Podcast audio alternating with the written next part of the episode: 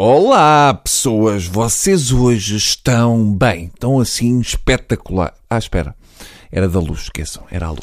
Vamos ao nosso tema de hoje. Uh, segundo vários jornais, a Procuradoria-Geral da República recebeu este ano uma denúncia com informações sobre alegados pagamentos de 5 mil euros por mês do grupo Tecnoforma a Pedro Passos Coelho quando este desempenhou funções de deputado em exclusividade. Até aqui tudo bem porque é sabido que o nosso Primeiro-Ministro sempre apreciou o empreendedorismo. Mas é uma pena, porque não foi ele para a ópera para ser deputado e afinal parece que acumulava na mesma. Segundo as mesmas notícias, o nosso Primeiro-Ministro, para além de ter recebido quando não podia, não terá declarado os rendimentos ao fisco. Quem é que o pode censurar, hein? Nesses tempos nem havia sorteios de Audis. Portanto, isto é o que saiu nos jornais. A resposta do Primeiro-Ministro a isto foi: não tenho presente todas as responsabilidades que desempenhei há 15 anos, 17 e 18. É-me difícil estar a detalhar circunstâncias que não me estão, nesta altura, claras. Resumindo, o Primeiro-Ministro diz que não se lembra se há 15 anos, enquanto era deputado, recebia ou não por fora mais de 5 mil discas por mês.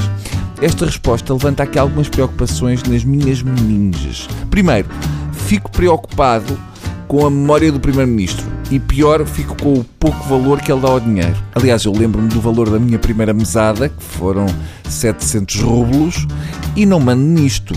Se ele não se lembra se recebia 5 mil euros por mês, para além do ordenado de deputado, então é porque não quer contar que estourou tudo em carniches. Eu acho que não há nenhum português que não se lembre quanto é que ganhava por mês há 15 anos. Saudades, não é? Portanto, Passos Coelho podia ter dito: Ah, não recebi, vão lá aos sítios ver se há documentos disso.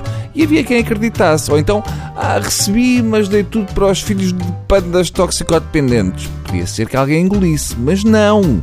Escolheu a pior alternativa, aquela em que ninguém acredita. Estou de consciência tranquila porque não me lembro. É aquilo que se costuma dizer no dia a seguir à besana, quando curtimos com alguém que não nos dava jeito nenhum. Eram tempos loucos. Relvas não se lembrava de como é que fez o curso, o Pedro nem se lembra da massa que recebia, andavam nos ácidos. Passos nem se recorda de ter ideias, pô, tal era a broa.